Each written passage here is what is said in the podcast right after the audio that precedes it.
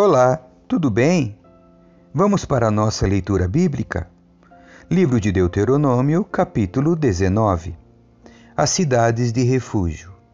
Quando o Senhor seu Deus destruir as nações cujo território ele lhes dá, vocês tomarão posse da terra e se estabelecerão nas cidades e casas que elas construíram em seguida, separarão três cidades de refúgio na terra que o Senhor seu Deus lhes dá.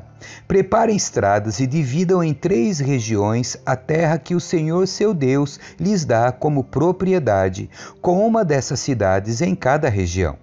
Quem tiver matado alguém poderá fugir para uma dessas cidades de refúgio e fica a salvo.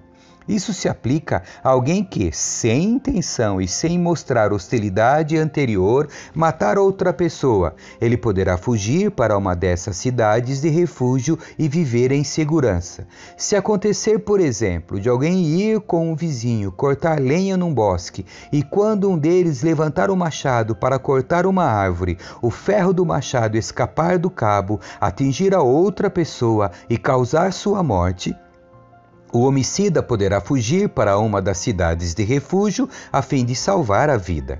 Se, contudo, a distância até a cidade de refúgio for muito grande e acontecer que, irado, o parente encarregado de vingar a morte da vítima alcance e mate o homicida, o castigo não seria merecido, pois o fugitivo não mostrou hostilidade anterior à vítima.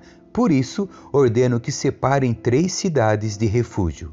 Se o Senhor seu Deus ampliar seu território, conforme jurou a seus antepassados, e lhes der todas as terras que lhes prometeu, separem mais três cidades de refúgio. Ele lhes dará a terra se vocês cumprirem cuidadosamente todos os mandamentos que hoje lhes dou, se sempre amarem o Senhor seu Deus e andarem em seus caminhos. Com isso, vocês evitarão a morte de inocentes na terra que o Senhor seu Deus lhes dá como herança. Do contrário, seriam culpados pelo sangue de inocentes. Se, contudo, alguém demonstrar hostilidade a seu vizinho, ficar à espreita dele e o atacar e matar, fugindo depois para uma das cidades de refúgio, as autoridades da cidade do homicida enviarão representantes à cidade de refúgio para trazê-lo de volta e entregá-lo ao vingador da vítima para que ele execute o homicida. Não tenham pena dele. Eliminem de Israel a culpa de matar inocentes. Assim, tudo irá bem com vocês. O interesse pela justiça.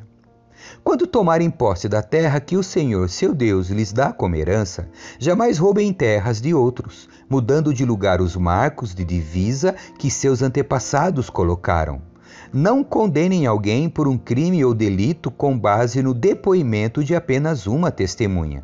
Os fatos a respeito do caso devem ser confirmados pelo depoimento de duas ou três testemunhas.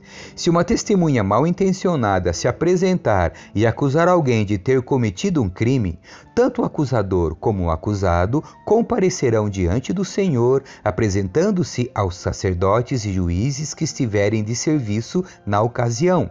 Os juízes farão uma investigação cuidadosa do caso. Se a testemunha fez acusações falsas contra seu irmão israelita, apliquem-lhe a sentença que ele planejava para outra pessoa. Desse modo, vocês eliminarão o mal do seu meio. O restante do povo ficará sabendo disso e terá medo de cometer tamanha maldade. Não tenho pena do culpado. Sua regra deve ser vida por vida, olho por olho, dente por dente, mão por mão, pé por pé. Capítulo 20 Normas acerca da guerra.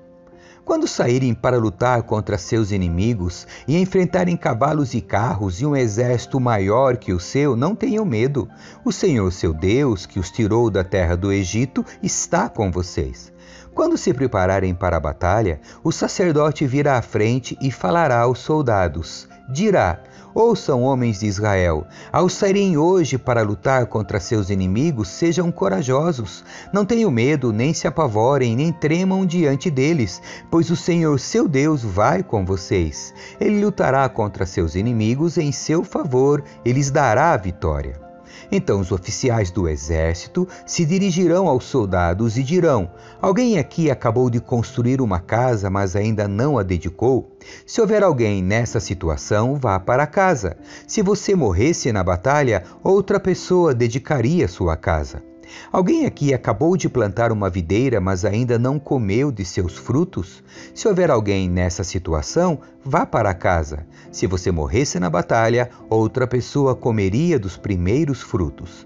Alguém aqui acabou de ficar noivo de uma mulher, mas ainda não se casou? Vá para casa e tome a mulher como esposa. Se você morresse na batalha, outra pessoa a tomaria como esposa. Os oficiais também dirão: Alguém aqui está com medo ou angustiado? Se estiver, vá para casa antes que amedronte mais alguém. Quando os oficiais terminarem de falar aos soldados, nomearão comandantes para as tropas. Quando vocês se aproximarem de uma cidade para atacá-la, primeiro proponham paz a seus habitantes. Se eles aceitarem suas condições e abrirem as portas, todo o povo dentro da cidade os servirá com trabalhos forçados. Se eles recusarem a proposta de paz e se prepararem para lutar, sequem a cidade. Quando o Senhor seu Deus lhes entregar a cidade, matem a espada todos os homens. Contudo, poderão tomar para si as mulheres, as crianças, os animais e tudo que acharem na cidade. Poderão aproveitar todos os despojos dos inimigos que o Senhor seu Deus entregou em suas mãos. Essas instruções se aplicam somente às cidades muito distantes e não às cidades dos povos que vivem na terra em que vocês entrarão. Nessas cidades que o Senhor lhes dá como herança, destruam todo ser vivo. Destruam completamente os hititas, os amorreus, os cananeus, os ferezeus, os heveus e os jebuseus, conforme o Senhor seu Deus lhes ordenou e se evitará que os povos da terra os ensinem a imitar os atos detestáveis que eles praticam quando adoram seus deuses, coisas que fariam vocês pecarem contra o Senhor, seu Deus. Quando cercarem uma cidade e a guerra se prolongar, não cortem as árvores com machados, Comam dos frutos, mas não cortem as árvores. Acaso as árvores são inimigos para que vocês as ataquem? Cortem apenas as árvores que vocês sabem que não dão frutos e usem-nas para fazer o equipamento necessário no cerco à cidade inimiga até que ela caia.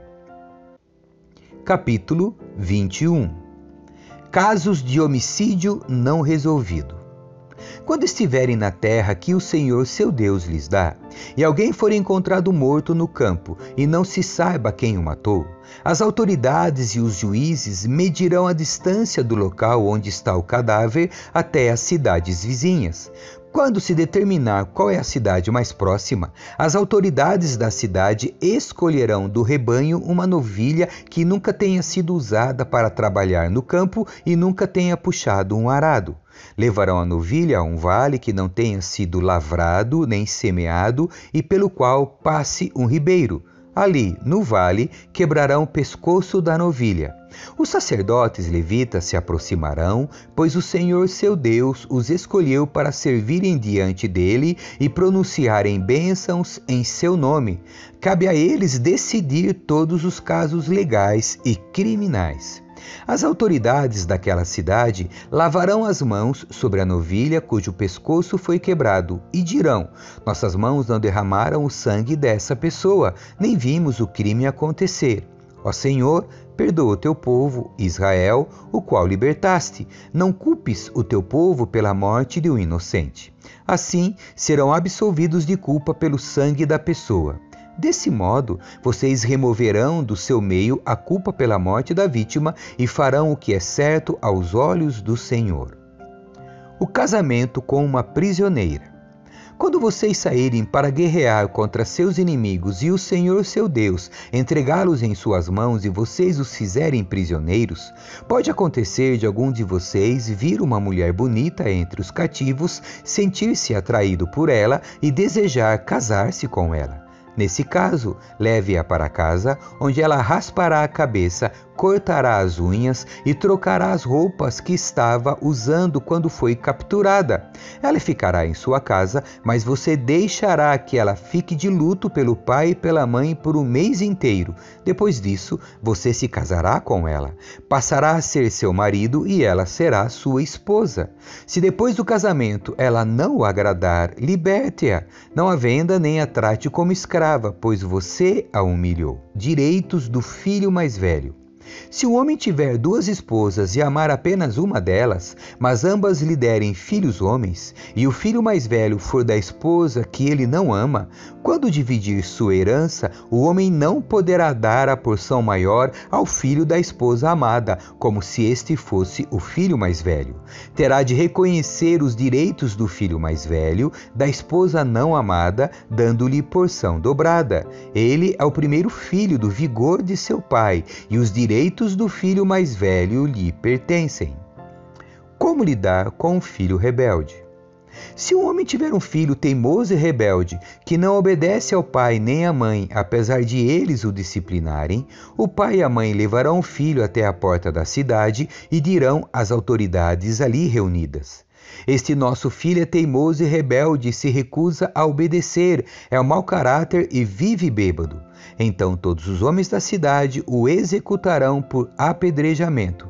Desse modo, vocês eliminarão o mal do seu meio, e todo Israel ficará sabendo disso e temerá. Outras normas. Se alguém cometer um crime que merece a pena de morte e por isso for executado e pendurado numa árvore, não deverá permanecer pendurado ali durante a noite. Enterrem o corpo no mesmo dia, pois todo aquele que é pendurado é maldito aos olhos de Deus. Desse modo, vocês evitarão a contaminação da terra que o Senhor, seu Deus, lhes dá como herança. Amém. Que Deus abençoe você. Tchau.